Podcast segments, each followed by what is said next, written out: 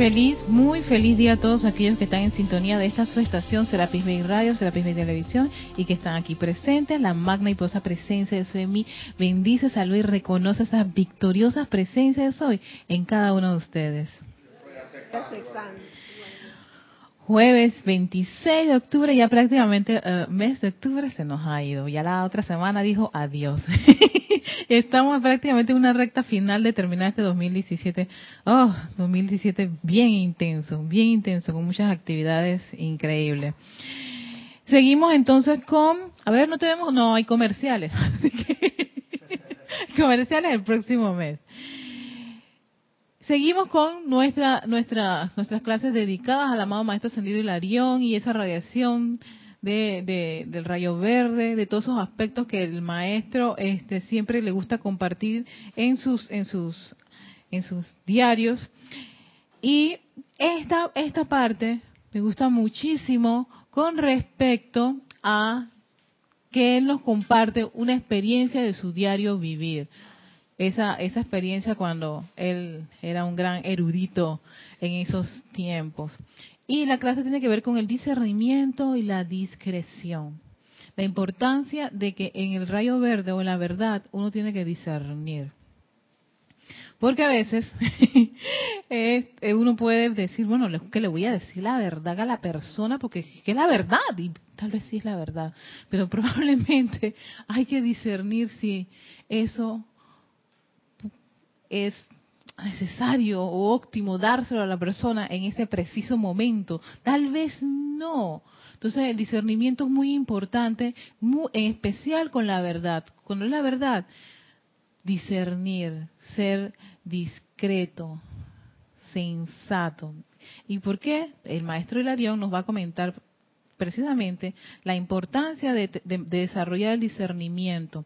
Y esta clase está tomada del diario El Puente la Libertad del Maestro Hilarión, este libro, ¿no? Ya dejamos el otro para ir a este que está en la página 67, se llama El discernimiento es siempre necesario para reconocer la verdad. Y dice así, el patrón de la clase diseñado alrededor de la actividad de gracia trae a la mente con mucha fuerza mi propia experiencia. El señor Maitreya, el amado Moria y todos los que están conectados con los discursos siempre sugieren que entretejamos en nuestras charlas informar, informales lo suficiente a nuestra propia experiencia personal para que ustedes puedan darse cuenta de que el desarrollo de la luz del alma tanto la felicidad como la lucha no pertenece únicamente a ustedes, sino que todos los que han vuelto a la perfección de su estado divino en la victoria de la ascensión a través de la aplicación autoconsciente han pasado por eso también. Todos los seres de luz, todos los maestros ascendidos que hayan usado una escuela como planeta, como este planeta Tierra o cualquier otro planeta, han pasado por ciertas condiciones. Y esto me recuerda mucho y siempre para mí es refrescante y bueno volverlo a, traer a, la memoria. Porque en estos momentos en donde las cosas a veces se complican, uno piensa así, amados maestros, porque ustedes no tienen la menor idea de lo que uno está pasando. Y eso es totalmente falso. los maestros y todos los seres de luz tienen pero muy claro lo que es andar por este sendero, lo que es estar en esta escuela, lo que es pasar hambre, lo que es tener, estar pensando en los 15 y los 30, que si, te digo, es que antes estábamos hablando un tema acerca de embargos de empresas, allá embargos de terrenos, vaya, a un maestro le quitaron la corona, en fin. Y todas esas condiciones que uno uno piensa, bueno, aquí no está Dios. Y entonces ahí es donde viene esa separatividad de que a, Dios, pues Él no en nada estas, en, estas, en estas cosas. Y eso no es así. Lo que pasa es que uno no invita a la presencia de Soy, a los seres de luz, al amor y, la protección de los maestros ascendidos, a nuestras supuestas condiciones domésticas y, y sus odichos problemas. Porque ahí nos olvidamos de esa parte divina, de esa parte espiritual, para entonces ir a la usanza humana y por supuesto viene un montón de descalabros e ideas totalmente aberrantes. Y lo digo porque es que me dijeron una cosa y yo dije, tú sabes qué, Erika, antes de pensar si eso es así, de, de, de, de, creer que es lo otro, ¿por qué no vas y buscas la verdad. Discierne un poquito antes de hacerte una historia. Y, y gracias, Padre, que yo después de eso y gracias a mi hermanito que está aquí que me dijo, no, me explicó de una forma tan maravillosa. Y, no, y, y, ese, ese aspecto de cuando tienes a alguien que tiene conocimiento sobre una situación, qué, qué confortador es. No, y sí, ahora que me acuerdo, dos hermanitos con dos radiaciones distintas, ¿no? radiación. Pero eso ayuda muchísimo para no hacerse ideas y discernir correctamente con desde el punto de vista de la verdad. Eso es bueno. Entonces, si continúa diciendo, resulta fácil ahora mirar hacia atrás a la dispensación cristiana. Dice, son muchos los himnos que se han escrito acerca de individuos que no hubieran abandonado al Maestro Jesús de haber estado con él en aquel tiempo. y esto me recuerda mucho, esto sí yo lo escuché de una persona. Y a mí me, llamó la atención, si yo hubiera estado con el Maestro Ascendido Jesús, jamás hubiera permitido que lo, que lo crucifiquen. Yo hubiera, yo hubiera hecho todo lo que estuviera. Y yo dije, sí, sí, yo cuando escuché eso dije, Ah, espérate, si, hasta los discípulos salieron corriendo y uno lo negó tres veces. o sea, tú no estuviste en ese panorama, o sea, tú no estuviste en ese escenario. Probablemente tuvieras sido uno de los primeros que te esconde y ni lo conoce.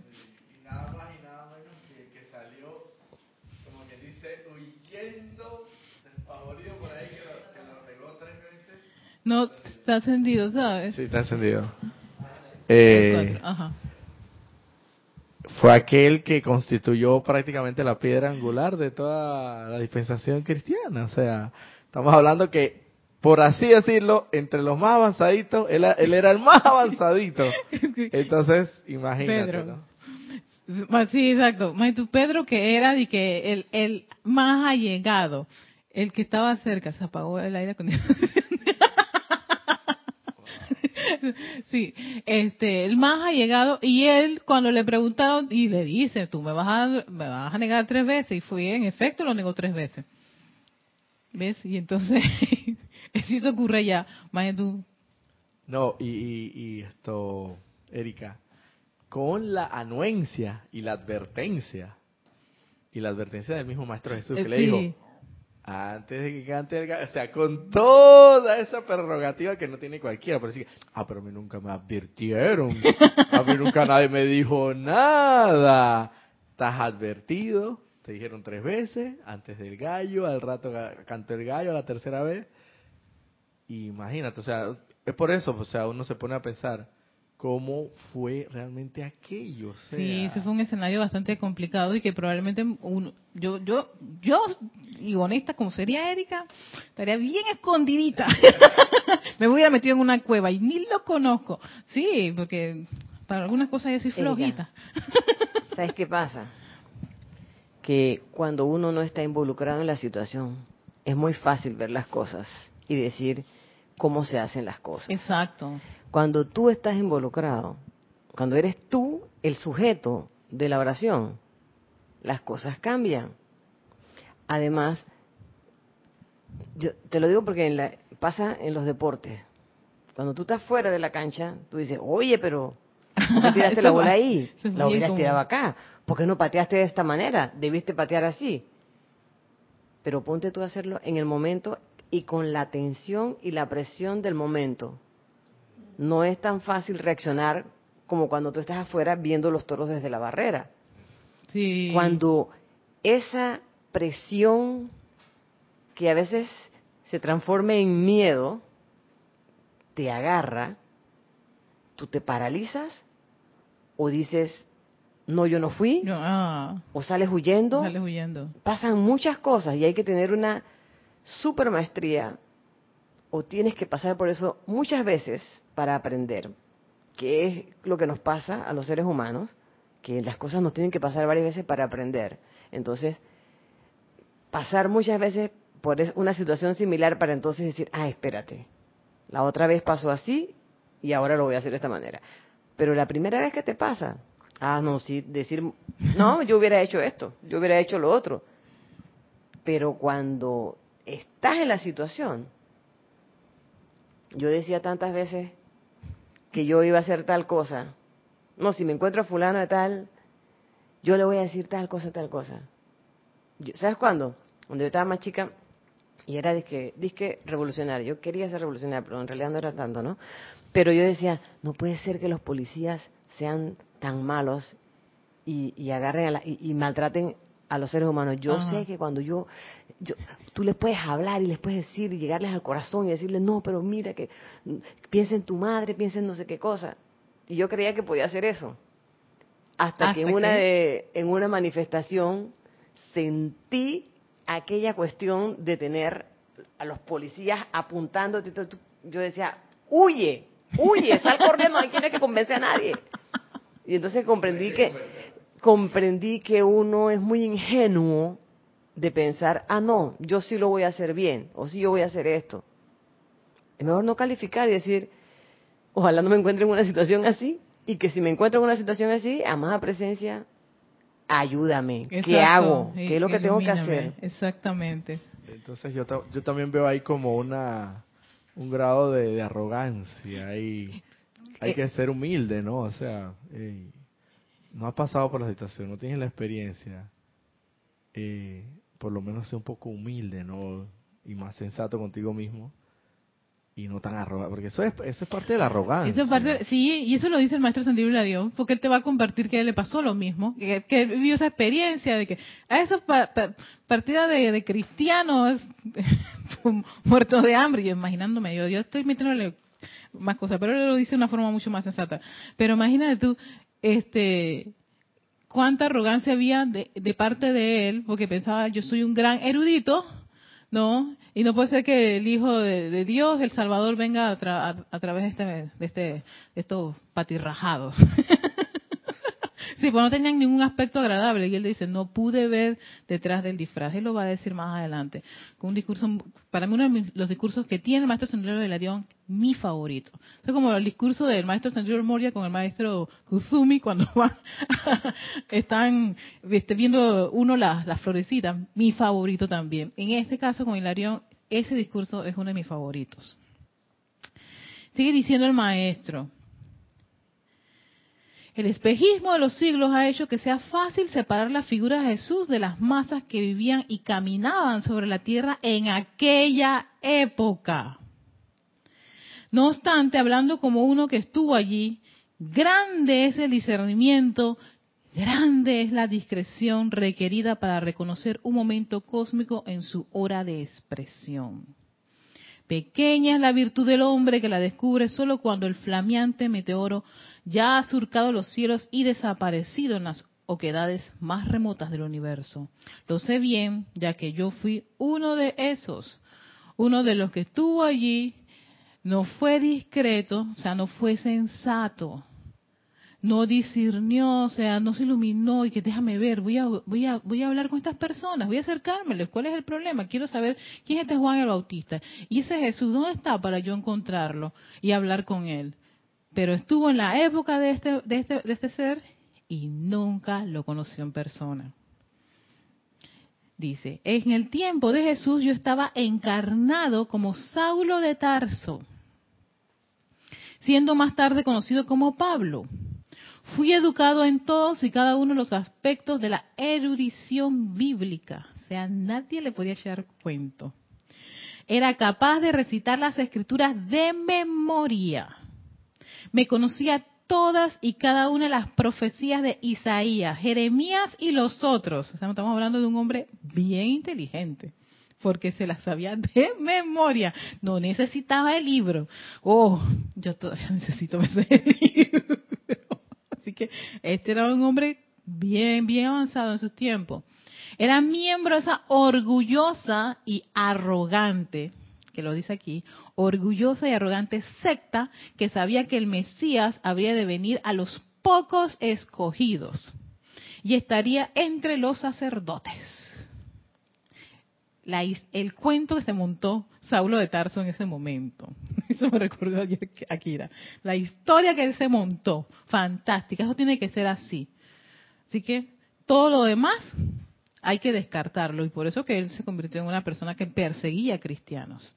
Sin embargo, la cosa no fue así.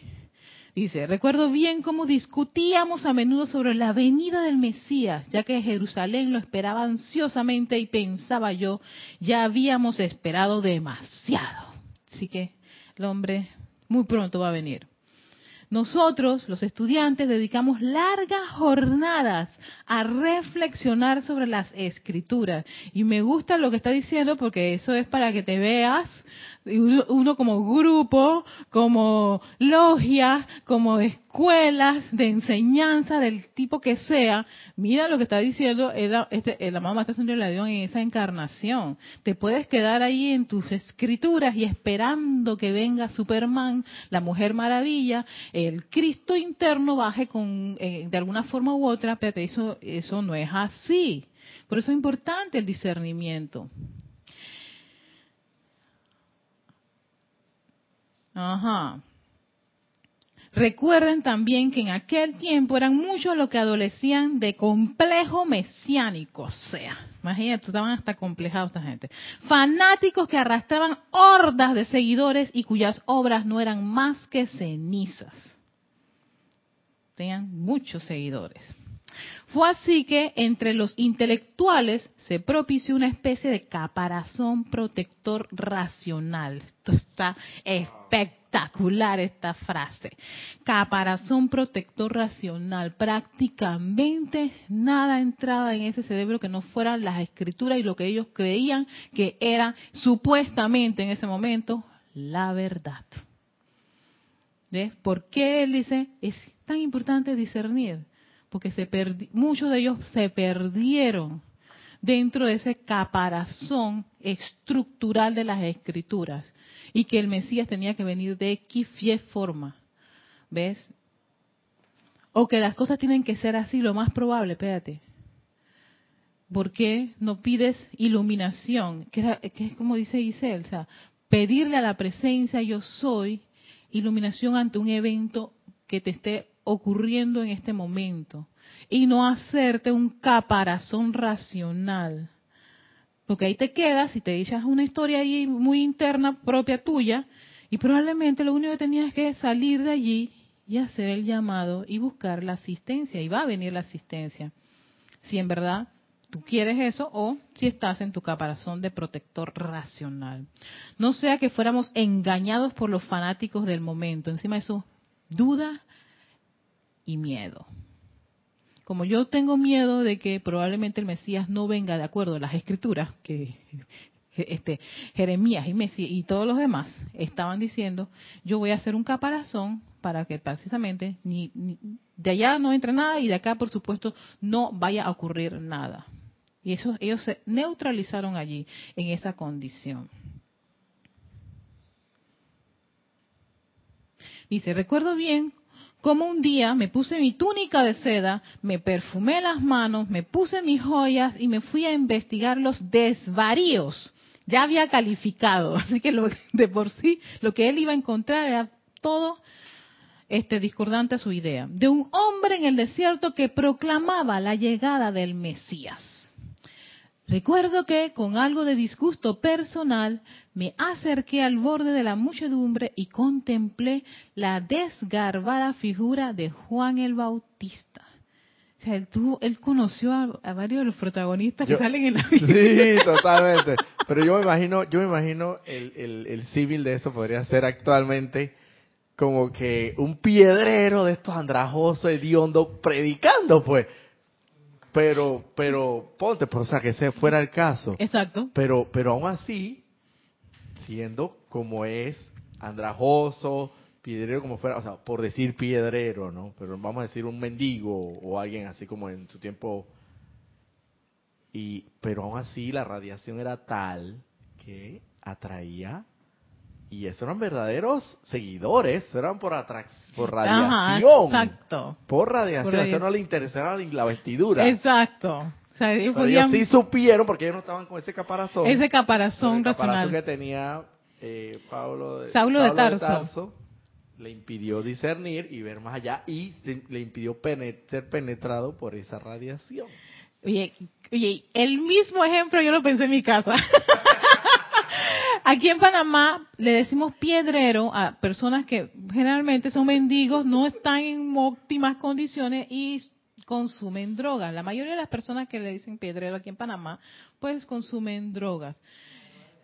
Una, dro- ok, gracias. Una droga que se llama piedra. ¿De dónde viene la piedra? No lo sé. el proceso es el- Tengo entendido que como que es Es- el residuo, el residuo. lo peor de la, de la cocaína. Ah, Ok, ajá, exactamente. Eh, ¿Verdad? Sí, me han confirmado esta historia. Entonces, eso, pues aquí la leyenda urbana termina diciendo ser piedrero. y pu- generalmente cuando ves a estas personas, hombres y mujeres, no importa, incluso hasta jóvenes, no tienen un buen aspecto, ni, ni físico, ni tampoco se ven aseados, y la ropa a veces está ba- bastante rota, sucia, ellos no están, no huelen bien, en fin. Pero sí, imagínate tú, yo me puse a pensar, y si un buen día encuentras a uno ahí en medio de San Miguelito hablando de la palabra de Dios, tú qué vas a decirme el piedrero ese cochino ahora y que hablando de Dios. Ah, ojo, atención, porque mira lo que dice, cuidado y no estás viendo detrás del disfraz, escucha la radiación, el caparazón, el cabezón no le permitió a Saulo de Tarso en ese momento ver más allá de Juan el Bautista, pana. conoció a Juan el Bautista. Y, y- y yendo un poquito más allá, Erika, esto, si aún fuese el caso de que fuera un farsante, a ti no te corresponde calificar. Exactamente, gracias. Yo también pensé lo mismo. Si es o no es, ya. cállate la boca, no estés diciendo, ya viene, es asqueroso, porque él no se acuerda que cuando él antes era aquello, lo otro y bababa, y es que yo me acuerdo quién era, porque yo una vez lo escuché en un taxi, es que los taxis, te- tienes tantas anécdotas en los taxis. Y yo escuché un taxista cuando estaba criticando a una persona en silla de ruedas. Mira, el, ok, usa un montón de términos despectivos a la persona. Míralo, cómo está ahora, ¿verdad? Que no se acuerda de lo que él era. Entonces, claro, yo no quise preguntar quién era, porque realmente a mí qué me importa quién es. Pero claro, como no le pregunté, y la idea de él es conseguir la historia, me da, me dice la historia de la persona, ¿no? De, no, sin preguntarle, sí, porque cuando vas así, yo y digo, y en todo caso, sin, yo no sé quién es la persona. Y para que tú me estés contando una historia que era en un tiempo X allá, Z, de así y ahora terminó así, pues bueno, pues la vida da sus vueltas y cosas por el estilo. Pero ¿por qué vas a criticar y burlarte de la persona porque terminó así? Porque él era anteriormente de la vida difícil, complicada del bajo, del bajo mundo. Recibió un tiro, no todo, me toda la historia, eso fue una historia, un tiro y ahora el tipo está ahí, entonces está, estaba pidiendo dinero en la calle y él dice, claro, ahora que no, no recibe dinero, porque claro, ya no puede robar. Y yo dije, pero pana, yo en ese momento sentí más compasión por el Señor, porque dije, chispa, si alguien lo hubiera ayudado en ese momento, si alguien le hubiera dado asistencia, si hubiera tenido, qué sé yo, alguna formación, hubiera llegado la luz, no estaría en, esa, en esas condiciones, ¿no? Y ya prácticamente creo que no está en las calles, me imagino que ya sus condiciones no se lo permitieron, pero estuvo un buen rato pidiendo dinero en las calles. Pero me contaron la historia y yo dije, wow, cuando el hombre me echó toda la historia de esta persona, su pasado, yo dije, él era alguien así, ¡ey! Mira tú, pues, su, su, su, su trayecto en la vida, pues. Y bueno, estaba, esa era la, la actual. ¿Qué puedo hacer? Pues nada, no, ¿para qué voy a criticarlo? ¿Para qué voy a burlarme de él? Pues, yo no estuve en el escenario en que a él le tocó vivir. ¿Quién quita que hubiera sido, ha hecho lo mismo y hasta peor? Entonces, por eso es, es importante ser discreto. Por eso es que el título es discernimiento y discreción. Yo buscando discreción, me, me encantó porque es verdad, sensatez y tacto para hablar. Tacto ¿y ¿es necesario decirle esas cosas a la persona de esa manera?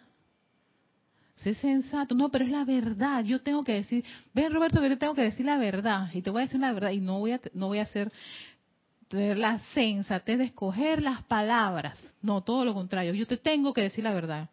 Te va a doler, hermano, pero espérate. y vienes y sacas una gran cantidad de, puñales. No importa, eh, aunque sangres por todas partes, pero esto te va a curar. Espérate, le, le hiciste daño a tu hermano. Pero es que yo le dije la verdad. Yo lo ayudé, le he abierto los ojos. A veces podemos hacer esas cosas.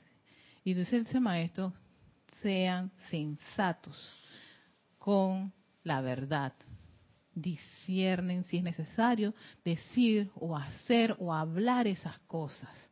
Porque podemos hacer más daño que eh, el supuesto bien que según yo creo que voy a darle a mi querido hermano. ¿ves? ¿No? Y reserva, prudencia, que son importantes a la hora de tratar incluso temas que pueden ser un poquito, sabemos que son delicados, pero por muy verdad que nos parezcan, es importante el discernimiento. ¿Cómo sabemos que se está haciendo un buen uso del discernimiento? Invocar a la presencia yo soy.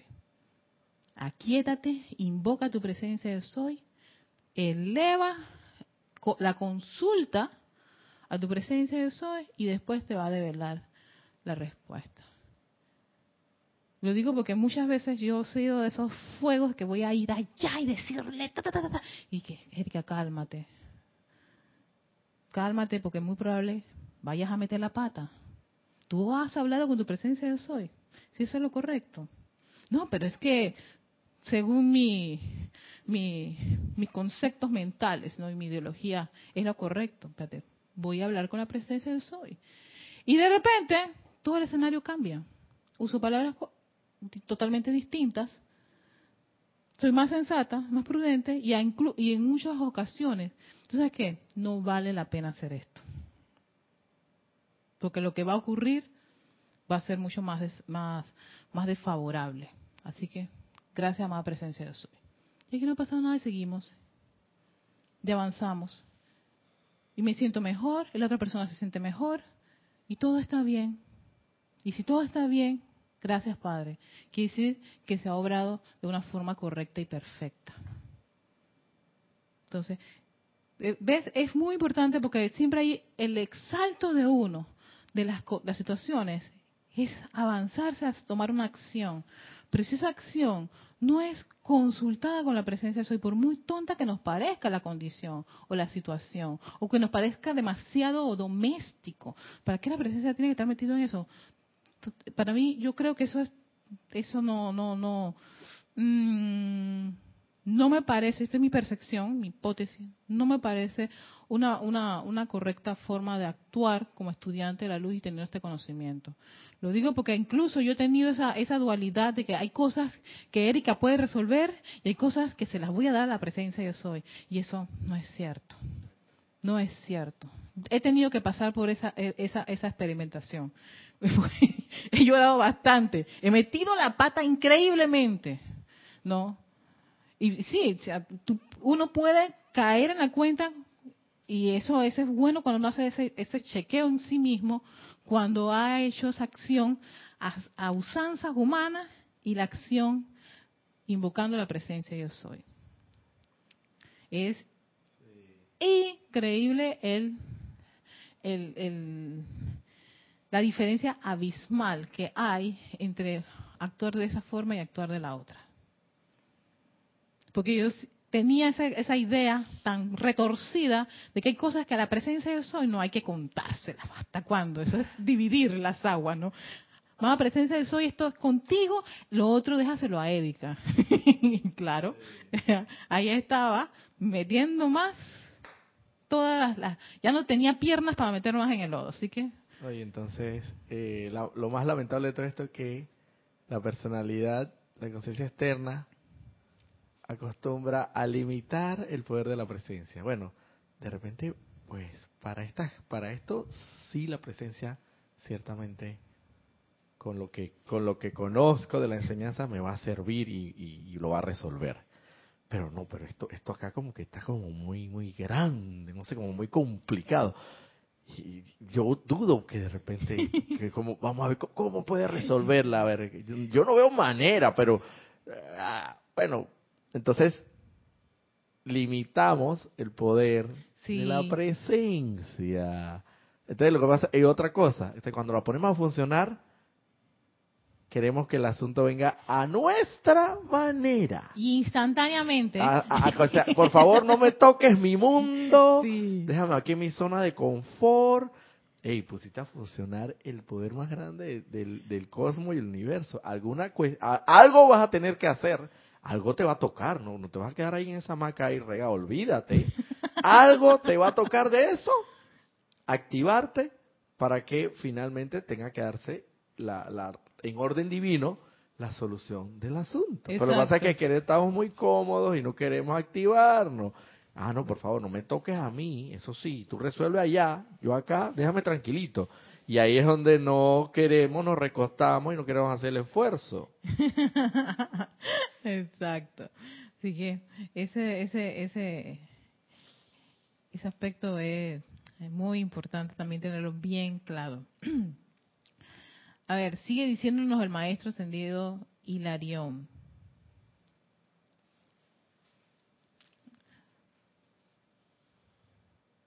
Ay, sí, sí, estábamos en la parte de Juan Bautista.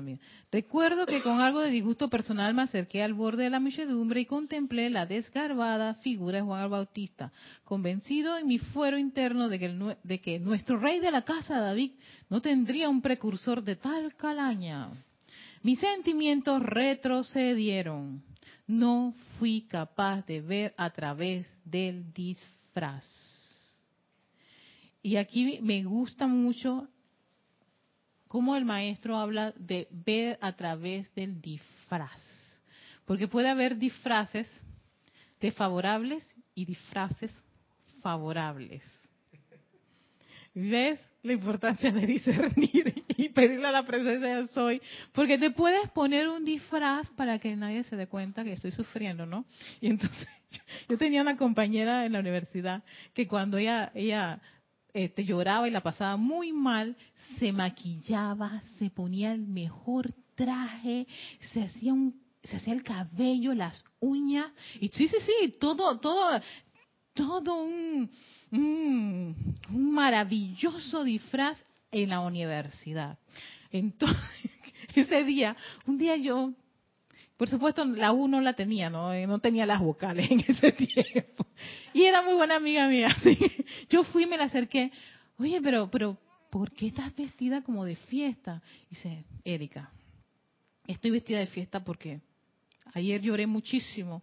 Me dejó mi novio y para que nadie se dé cuenta de eso, me he puesto mi traje de fiesta. Yo dije, oh, ¿ves? El disfraz de ella era para que uno no viera la tristeza que llevaba por dentro. Eso puede ocurrir.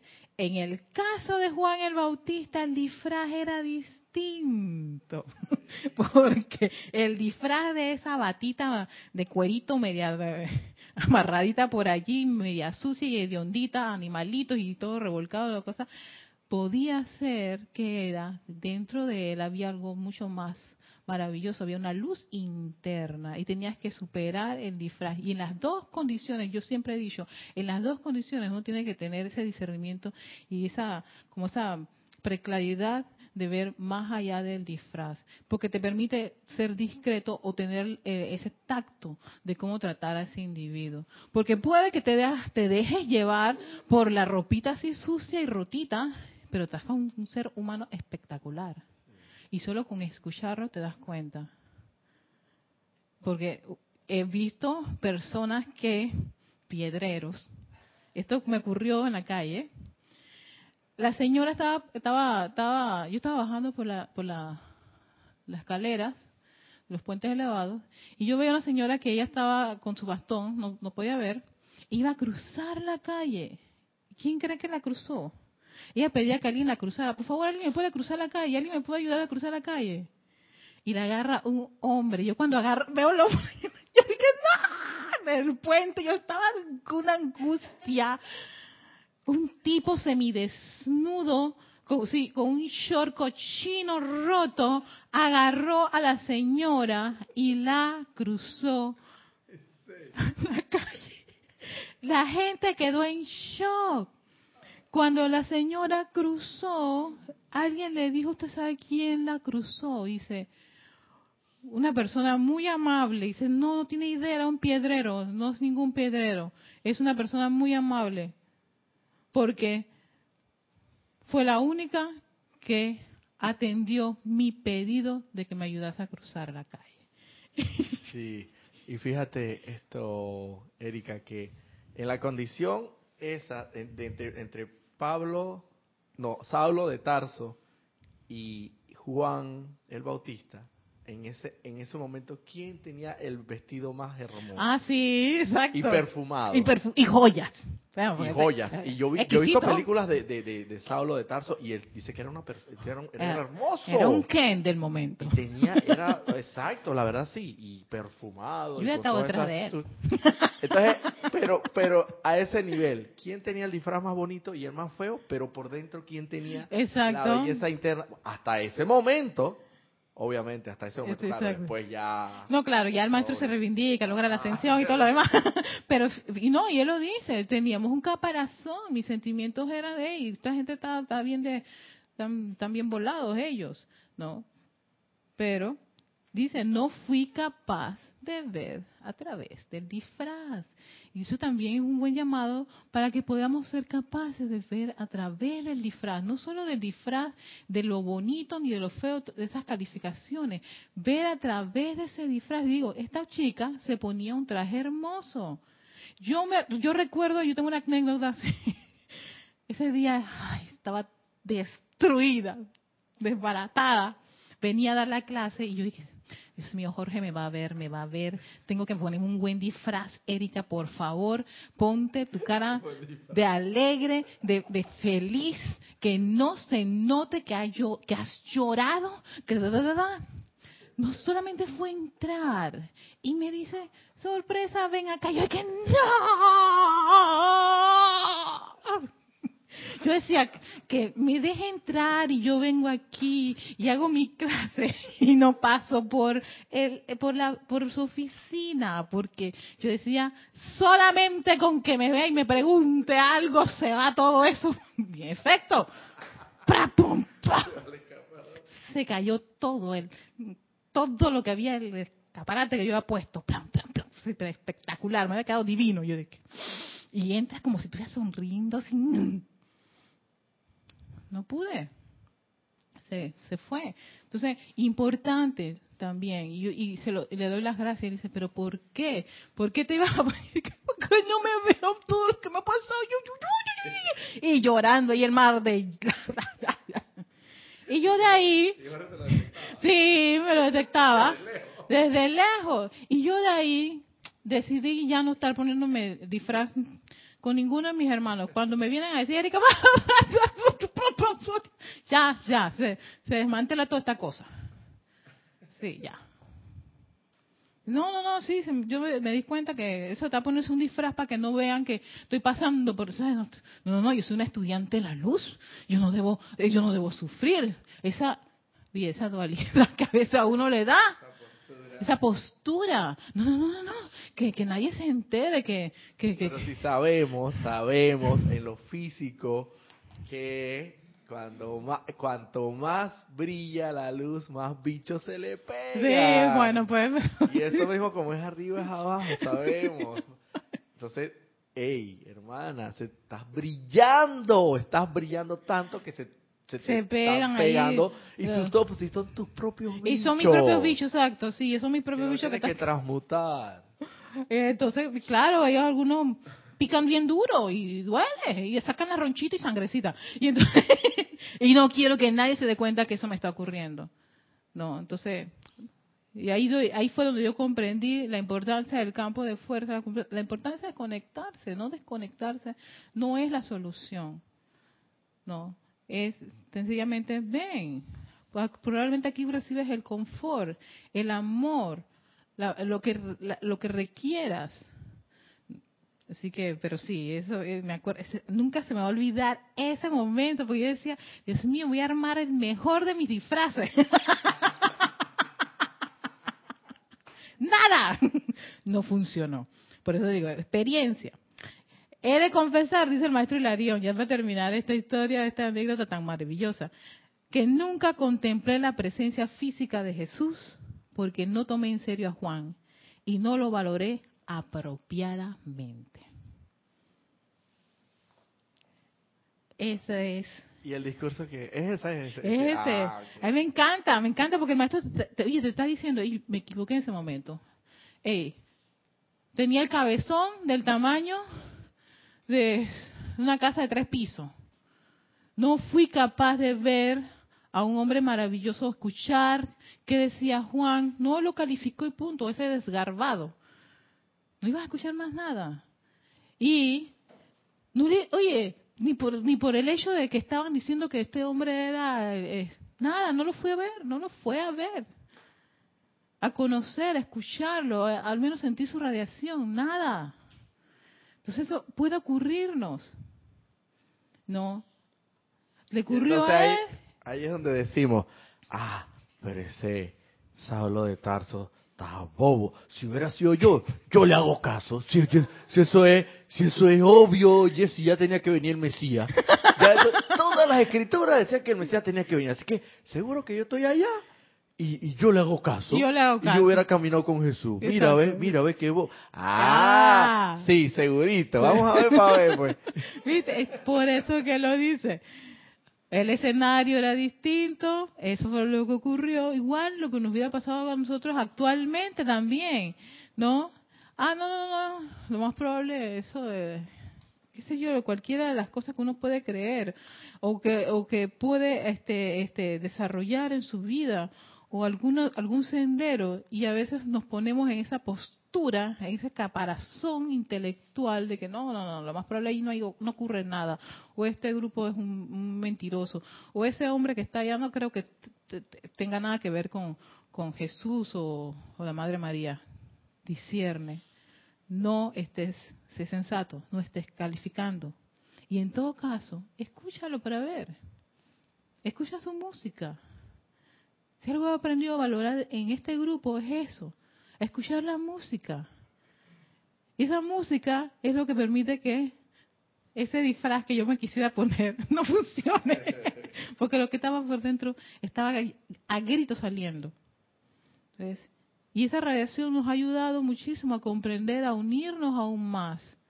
Y es caer en la cuenta, hey, pasamos por condiciones, sí.